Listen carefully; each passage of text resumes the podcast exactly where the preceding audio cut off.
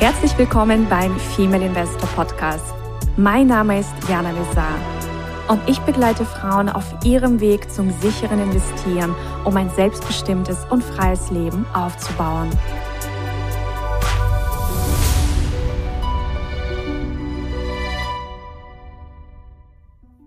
So, meine Lieben, ich begrüße euch ganz, ganz herzlich zu einer neuen Folge.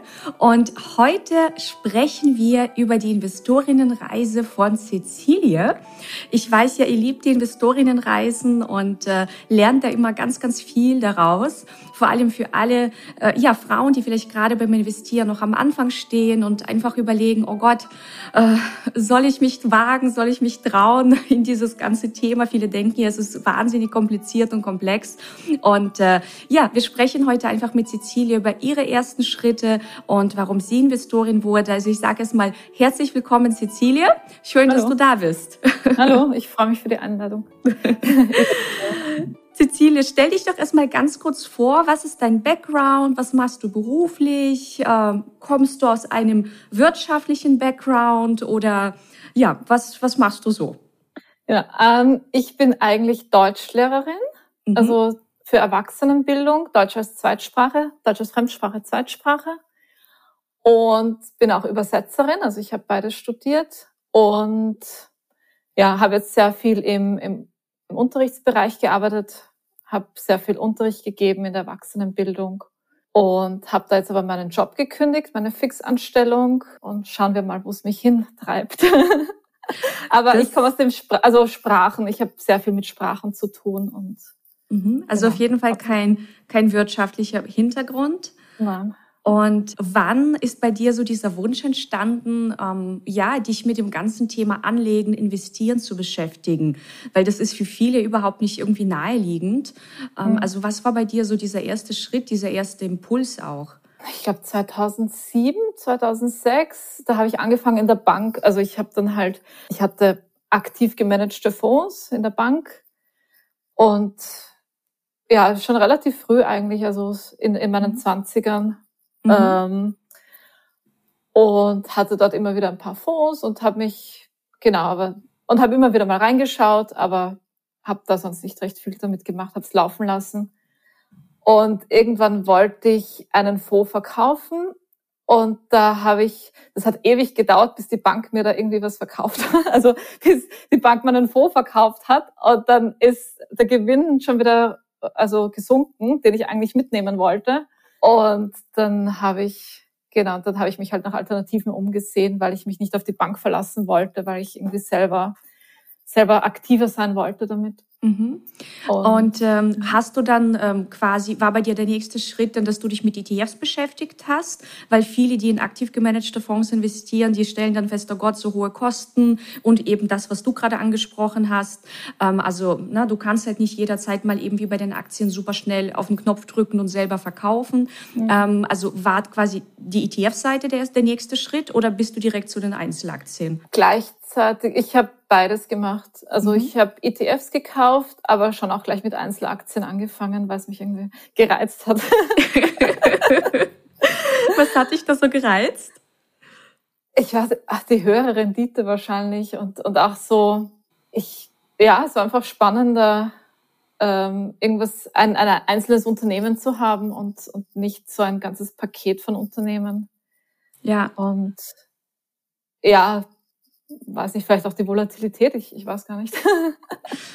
vielleicht auch wirklich so diese also Entscheidungsfreiheit, ne, dass du auch ja. selbst bestimmst, was kommt dir halt ins Portfolio. Ne? Weil bei einem aktiv gemanagten Fonds sind halt ja, viele Unternehmen drin, die suchst du aber eben nicht selbst aus. Das ist vorausgewählt. Ja. Und ähm, wann hast du, also diese ersten Schritte mit Einzelaktien, hast du da ähm, irgendwie erstmal ein Buch gelesen oder hast du einfach drauf losgekauft? Also. Ich habe drauf losgekauft und da war ziemlich, ziemlich viel hin und, her, hin und her verkauft dann. Ja. Ähm, genau.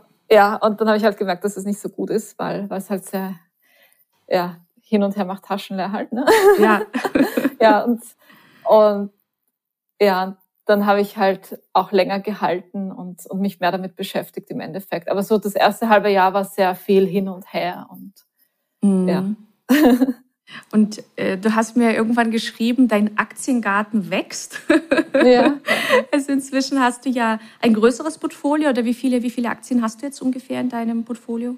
Ah, ja, so 20 ungefähr. Mhm. Genau. Wobei ich dann noch ein bisschen am Aussortieren bin und mhm. ähm, am Strategie überlegen. Aber ja.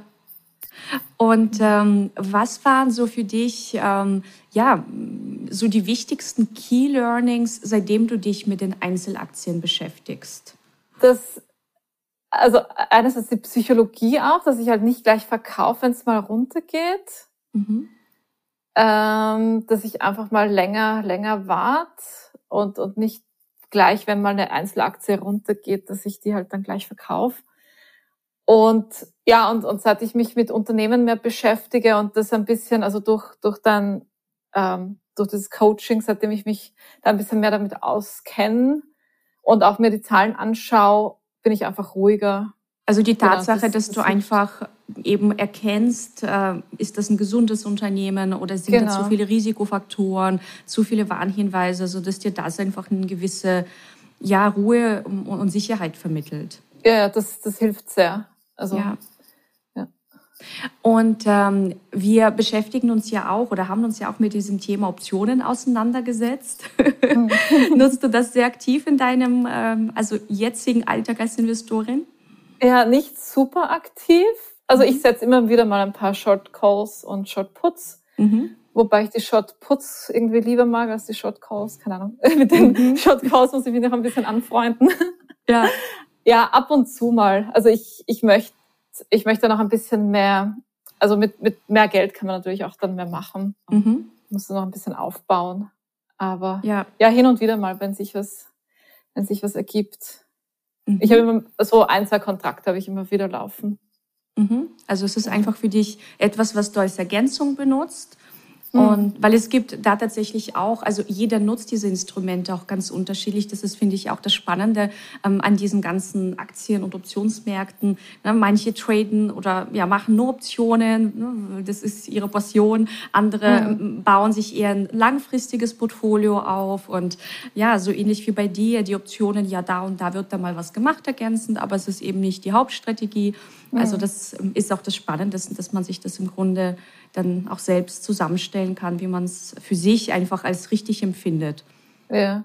Ja, und auch wenn, wenn der Preis mal runtergeht, also mit dem Short Call, dass es da ganz praktisch ist, weil, weil das halt also rauf geht, also der Preis der Aktie geht runter, aber die Prämie geht dann halt beim Short Call rauf. Also es ist auch ja. irgendwie eine gute ja, beruhigt Richtig. auch ein bisschen, ja. Sich, sichert ein bisschen ab, ja. Genau, genau. Und was würdest du sagen, waren so, ja, vielleicht rückblickend deine Herausforderungen oder hattest du überhaupt Herausforderungen beim, beim Thema Investieren? Ähm, anzufangen, glaube ich. Also das. Anzufangen, ja. Ja, auch, auch bei Optionen, so der, der erste Kontrakt war sehr, sehr scary. also, also, ja, ja, also äh, sich weiterbilden ist das eine und dann halt aktiv was zu machen ist dann das andere. Mhm. Und das ist dann nochmal was, ja, ist dann nochmal ein weiterer Schritt, sich dann aktiv ranzuwagen. Ja, aber, aber weißt du, was ich Es geht immer leichter. Also, ja. Ja, es geht auf jeden Fall immer leichter. Und was ich spannend finde, du hast ja gesagt, äh, als du ganz, ganz, ganz am Anfang gestartet hast dann mit Einzelaktien, da hast du eigentlich eher so, naja, einfach mal so gehandelt, ne? einfach mal schnell mhm. und gekauft. Und, und ich glaube, je mehr man sich damit beschäftigt und ähm, wirklich erkennt, okay, das sind Unternehmen, mit denen kann auch mal was sein, mhm. dass man doch tatsächlich ein bisschen, ich würde sagen, vorsichtiger wird oder wählerischer wird. Also so geht's mir zumindest. Ich weiß nicht, ähm, ob, ob du ähm, eben, nachdem du mehr Einblicke bekommen hast, jetzt einfach wählerischer geworden bist im Vergleich zu den Anfängen. Ja, schon. Wobei ich habe immer wieder mal so ein paar so riskantere Sachen, weil ich mir denke, okay, ich probiere das halt mal aus. Also ja, so, ja, keine Ahnung, so eine Nel Asa oder so. Also ab und zu gebe ich dann halt auch sowas ins Portfolio rein, einfach mal um zu schauen. Aber das ist dann halt auch klar Spielgeld und ja, eben, du kannst Sinn. das dann eben ganz klar auch erkennen als, ja, das ist eben ein etwas riskanteres Investment vielleicht. Mhm. Und dann nimmst du das halt in Kauf. Ne? Aber ja. allein, dass man die Fähigkeit hat, das irgendwo zu unterscheiden. Mhm. Ja, ja, ist ja, ja wichtig. Ja. ja. und dieser erste Kontrakt, dieser Scary-Kontrakt, ja, das ist, glaube ich, so geht es ganz, ganz vielen. Ähm, aber inzwischen fühlst du dich damit, also macht er dir keine Angst mehr, ne, Nein, also es ist, es ist unglaublich, wie, wie man sich dann dran gewöhnt und dann einfach macht und nicht mal, also nicht eine halbe Stunde überlegt, auf welchen Knopf man da jetzt drückt und ob man drauf drückt, sondern ja, es geht dann irgendwann. Es ist eigentlich so ähnlich, ähnlich wie beim Autofahren. Ne? Am Anfang denkst du ja auch, oh Gott, wie war das mit dem Schalten? Wo war welcher Gang? Ja. Wo war noch mal der Knopf, wenn der Regen kommt? ja, ja. Das ist ähm, ähnlich auch bei diesen ganzen ja, Trading-Plattformen, bis man sich da so ein bisschen reingearbeitet hat. Was sind denn so äh, deine Tipps an Frauen, die jetzt vielleicht noch am Anfang stehen und äh, sich noch gar nicht an dieses Thema rantrauen. Also auch vielleicht so denken, oh Gott, investieren oder Geld verwalten, selbst Geld verwalten, Hilfe, das äh, gebe ich doch lieber jemandem ab. Also was, ich, was, was würdest du diesen Frauen einfach raten oder mitgeben? Ähm, ja, anfangen. also ja, sich ein bisschen einlesen und ein bisschen informieren, sich auch ich weiß nicht, vielleicht haben Sie eine Freundin, die das schon macht und sich da halt mit ihr austauschen oder einfach also ein bisschen Hilfe holen mhm. und dann aber jetzt nicht ewig rum überlegen, welchen von den drei Emerging Markets ETFs man nimmt, sondern einfach irgendeiner nehmen und dann halt anfangen. Ja. Und man kann sich ja dann eh reinarbeiten und dann, ja, also ja, das, du sagst da wirklich was ganz Spannendes ähm, anfangen. Äh, der Platon hat ja auch schon gesagt, äh, also es gibt ja dieses Zitat von ihm, ähm, uh, The beginning is the most important part of the work. Also der Anfang ist der wichtigste Part. Mhm. Und ähm, ja, natürlich kann es sein, dass aller Anfang ist auch ein bisschen schwer, weil einfach die Materie neu ist. Aber mhm. ich erlebe immer wieder, dass wenn man sich eben wirklich dann irgendwann damit beschäftigt, dann ist es irgendwann leicht. Dann ist es nicht mhm. mehr so, oh Gott, Hilfe. Ne? Das ist so ein ganz natürlicher Prozess. Und das hat sich dann irgendwann so in, in den Alltag integriert. Also ja. ist jetzt nicht ja. wirklich was Aufregendes, wo man dann nervös vorm Rechner sitzt. Also. Ja. ja. Ja, und der Zinseszinsrechner hat mir auch immer geholfen. Also der hat mich ein bisschen gepusht. ja. dann rechne ich mir halt aus, so was, was möglich wäre. Und dann, genau. Also das ist eins meiner Lieblingstools, dieser Rechner. Sehr schön. Ja. Und jetzt hast du ja gesagt, du hast deinen Job gekündigt. Ich weiß ja noch mhm. bei mir 2016, als ich gekündigt habe. Was hast du, also erstmal herzlichen Glückwunsch zu deiner Entscheidung. Ja. Und was hast du denn jetzt so für Pläne, Ziele? Weißt du schon, in welche Richtung du dich entwickeln möchtest? Oder bist du gerade einfach am, ja, mal so diese Phase auch genießen, dass du mal ja, ja ähm, so ein bisschen treiben lassen kannst? Äh, mir ist die Selbstständigkeit total wichtig. Also der Hauptgrund war einfach, dass ich Freiheit habe und mich selbst entscheiden kann. Auch, also ich unterrichte, also ich würde, ich unterrichte auch privat, so online. Mhm. Da hat mir Corona ein bisschen in die Hände gespielt. Mhm. Und ja, einfach ja selbstständig mehr Sachen anbieten. Also Unterricht selbstständig, Übersetzungen, und einfach, dass ich meinen Tag auch selbst strukturieren kann und selbst, also nicht jeden Tag um 8.10 Uhr auf der Matte stehen muss, da jetzt irgendwie. Ja. ja. Ja, und vielleicht auch Finanzcoaching für Frauen. Also, mhm. ja. Mal schauen. Spannend. Aber selbstständig auf jeden Fall. Ja. Ja, das ist einfach, ähm, also man kann das überhaupt nicht irgendwie vergleichen, wenn ne, angestellt und dann wirklich eigenständig sein. Mhm. Das ähm, ist einfach eine ganz andere Lebensqualität. Ja. ja. Und ähm, hast du vielleicht auch einige Buchempfehlungen für die Zuhörerinnen, also wo du sagst, Mensch, also dieses Buch hat mir besonders geholfen. Ist, also sei es im Bereich Persönlichkeitsentwicklung, sei es im Bereich Finanzen, also egal welches mhm. Thema, also wirklich ein Buch, wo du sagst, das hat mich irgendwie schon geprägt oder das, das war wie so ein kleiner Game Changer. Oh, ich schaue auf mein Bücherregal. ja, ich, was, also The Four-Hour Work Week mhm. war, war cool von. Die Vier-Stunden-Woche von, äh, ich glaube, Tim Ferriss ist das? Genau, ja, ja, weil, also es ist zwar sehr, also ich habe jetzt nichts aus dem Buch irgendwie umgesetzt, aber allein die Denkweise, also wie man Geld verdienen kann und wie es funktionieren kann, mhm. ähm, hat geholfen. Was habe ich noch? Ah ja, ja, ähm, das Café am Rande der Welt. Mhm. Das, der zweite Teil hat mir sehr gut gefallen. Es war, glaube ich, auch ein Spiegel-Bestseller. Ja, und, und da in dem Teil geht es auch sehr ums, ums Reisen und ums Surfen und ich habe mich da sehr abgeholt gefühlt. du bist ja auch sportlich aktiv, oder? Ich habe vorhin bei ja. dir auch das, das Fahrrad gesehen. ja, also ja. ja, ja, ja, ja. Genau, ich gehe super gern schwimmen und, und Radfahren und ich bin sehr gern in der Natur draußen und mhm. bewege mich auch sehr gern draußen wandern. Ja. Und wie hat äh, dein Umfeld darauf reagiert, dass du dich mit Aktien beschäftigst? Ähm, also hast du überhaupt Freundinnen, die deine Passion oder dein Hobby teilen oder bist du da, ist das eher so dein geheimes Hobby?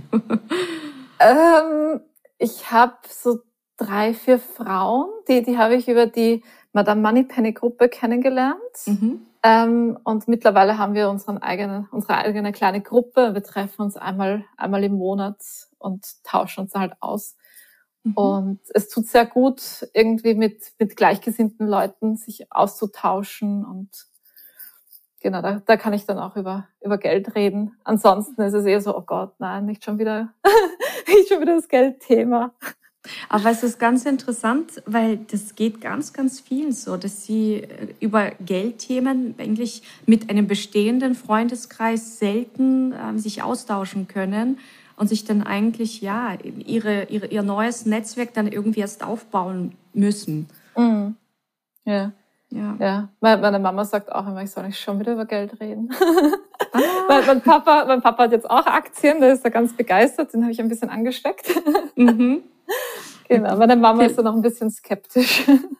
Vielleicht zieht sie ja noch nach. Dann sieht sie, ja. oh, es funktioniert ja. Sehr ja. gut. Ja, was ähm, möchtest du vielleicht noch ähm, abschließend den Zuhörerinnen, den angehenden und äh, ja, bestehenden Investorinnen mit auf den Weg geben? Also einfach vielleicht ein Zitat oder einfach etwas, wo du sagst, das ist noch wichtig, dass, ähm, dass sie das von dir erfahren fangt an. fangt an, genau. Das war eigentlich macht, die Quintessenz von dem Interview. Fangt an. Genau, macht, macht was. genau, ne, weil vom nur rumsitzen und nur ans Geld denken kommt das Geld nicht. Also man muss sich schon ein bisschen in Aktion bewegen und äh, sich mit bestimmten Dingen auseinandersetzen. Ja. Sehr gut. Ja, dann vielen lieben Dank ähm, dass du deine Erfahrungen mit uns geteilt hast. Und dann ja. wünschen wir dir weiterhin viel Freude beim Investieren und äh, ja, dass du weiterhin Spaß hast an der Thematik. Und danke, danke für die Einladung. Ich, ja, bis zum nächsten Mal, ihr Lieben, mit einem neuen Interview. Ciao. Das war der Female Investor Podcast. Für mehr Inspirationen, wie du mit Leichtigkeit zur Investorin wirst, schau gerne auf meine Website www.female-investor.com. Bis zum nächsten Mal, deine Jana.